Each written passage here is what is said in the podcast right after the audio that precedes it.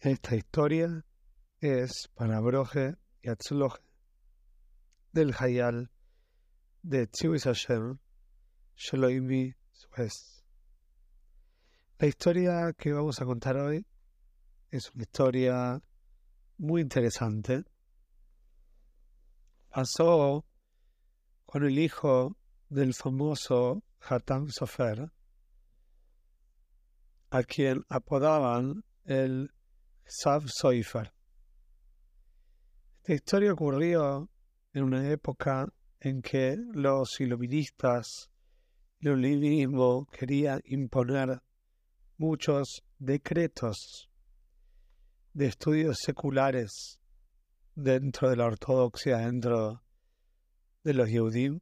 Y Boruch Hashem, Xav Soifer estaba muy contento que había logrado eludir y vencer estos decretos tan malos para el judaísmo. Entonces se cuenta que cuando un día él volvió de una de estas batallas, organizó una ciudad oda, una comida de agradecimiento ayer que habían tenido éxito de poder vencer estos decretos. Y estaba tan contento que había tantos Talmid y Jajomim en esta reunión que en la mitad de la ciudad se paró e hizo un anuncio. Y les dijo así, les quiero contar que Boro Hashem hemos vencido. Quiero mostrarles una pieza única que mi papá, el Hatan Sofer, me legó, me entregó antes de fallecer y quiero que ustedes la puedan ver. Sacó de su bolsillo una moneda de plata de Mahasita Shekel y le explicó a todos que esta moneda data de la época del Betamigdash, que era una moneda efectivamente de medio shekel que se daba en la época del Betamigdash. La gente estaba muy asombrada.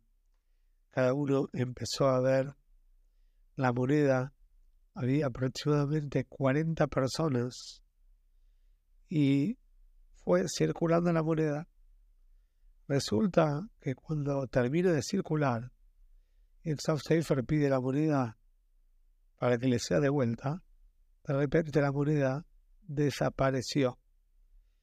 No la encontraban por ningún lado. La situación era muy complicada. Por supuesto, todos eran Talmide Jajomim, no se podía sospechar de nadie. Nadie pensaba que podía haber un ladrón ahí, pero la moneda no aparecía.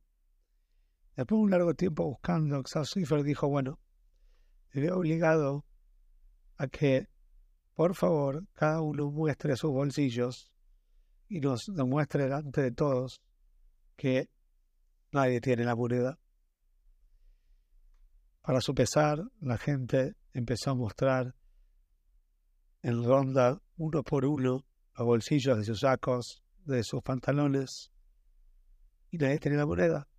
Pero cuando llegó el turno de cierto rabino, este rabino se negó a mostrar sus bolsillos y pidió encarecidamente que quiere, por favor, que sigan buscando la moneda diez minutos más y si no, va a tener que mostrar sus bolsillos. La gente empezó a sospechar, le pareció raro, pero siguieron buscando. Hasta que, antes que se cumplan los 10 minutos, viene desesperado el Shamesh, el cuidador del Shul, y dice, la encontré, la encontré. Mientras estaban buscando la moneda, mientras estaban viendo la moneda, yo empecé a limpiar los manteles, a sacar las cosas de la mesa, y se ve que se cayó, la moneda se cayó, quedó dentro de un mantel que había retirado, y cuando fui a sacudir el mantel, apareció. Todos estaban muy contentos, pero nadie entendía por qué este tal Hohem no quería mostrar sus bolsillos y efectivamente no lo había robado. Entonces este hombre tomó la palabra y dijo, les quiero contar algo. Miren, y sacó de su bolsillo una moneda igual, exactamente igual a la que tenía Xav Seifer. Y él dijo lo siguiente, miren, está escrito que hay que juzgar a cada persona. Le cause justo, hay que juzgarla para bien. Pero acá, Exalcifra ha dicho que él tenía una moneda única, que nadie tenía una moneda parecida. ¿Y quién me iba a creer que la moneda no la robé yo? Todos iban a pensar seguramente que la moneda había sido robada por mí. Estaba en una situación muy complicada. No tenía cómo la práctica convencerlos a ustedes que yo ya tenía una moneda igual desde antes. Y por eso pedí por favor de que sigan buscando.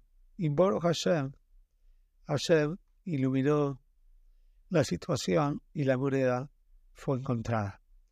De esta historia, por supuesto, tenemos mucho que aprender y principalmente cómo debemos juzgar a cada persona, Karsehut, hay que juzgarla para bien y saber que hasta que no veamos fehacientemente una persona hizo algo malo con nuestros ojos, entonces no tenemos que presuponer que efectivamente hizo algo malo.